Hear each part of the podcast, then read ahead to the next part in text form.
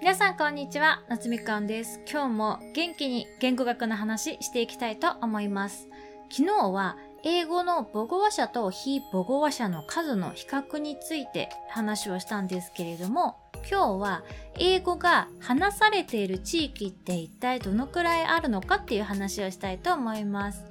英語が国民の中で全体的に話されていて、かつ英語のライバルになるような力の強い言語がないような場所。例えば私たちが英語の留学先を考えた時にその候補地として挙げられるような地域は皆さん世界中にどのくらいあると思いますか？正解は33の国と地域があります。なので母語として話している国は先日も言ったように主要6カ国っていうのが一応設定があるんですけれどもその6カ国以外にも英語をメインで話している地域っていうのは世界に33もあるんですよね。例えばどんな国かというとシンガポールとかフィリピンとかの国ですね。他の言語も一応話している人口はある程度いるんですけれどもやっぱり英語が一番話されている使われているという地域ですね。最近ではフィリピン留学とかされる方も多いですよね。私の生徒さんも3ヶ月かなフィリピン留学されて朝から夕方まで毎日フルタイムで授業を受けるっていうのを体験されてきた方もいらっしゃいますね。フィリピン留学、特にセブ島の留学って欧米諸国、例えばアメリカとかイギリスとかに2週間留学するのと同じ金額で3ヶ月とか結構長い間留学ができるので長期休みが取れる社会人の方とかはセブ島留学がねすごく人気ですよね。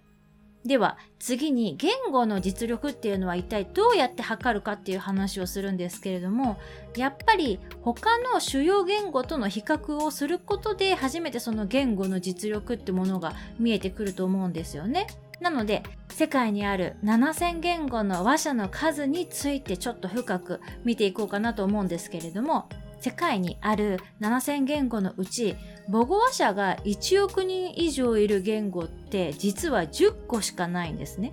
でこれがめっちゃ驚きなんですけれどもその10言語で世界人口の約半分をカバーできるんです逆に言うと存在している言語のうち96%の言語は約40%の人口にしか使われてないってことなんですね英語は母語話者ランキングで言いますと今3位にいます。ここ20年でスペイン語に抜かれておりましてもともと2位だったんですけれども20年前にねランクを1つ落としております。ダントツで1位は皆さんもお気づきの通り中国語ですね。そして日本語は9位ですのでかなり検討しております。実はトップ10言語のうち6つはインドヨーロッパ語族の言語なんですね。なのでやっぱりインドヨーロッパ語族の言語ってねすごく力が強いですよね。で興味深いのが世界的に見た時に影響力が大きい英語が母語話者ランキングで見ると3位で世界的な影響力がめちゃくちゃ小さい日本語が9位だったりするので言語の強さって世界的な国際的な力の強さとの相関はないんだなという印象です。で、現状ではですね、英語は母語話者と非母語話者を合計すると大体15から20億人ぐらいになります。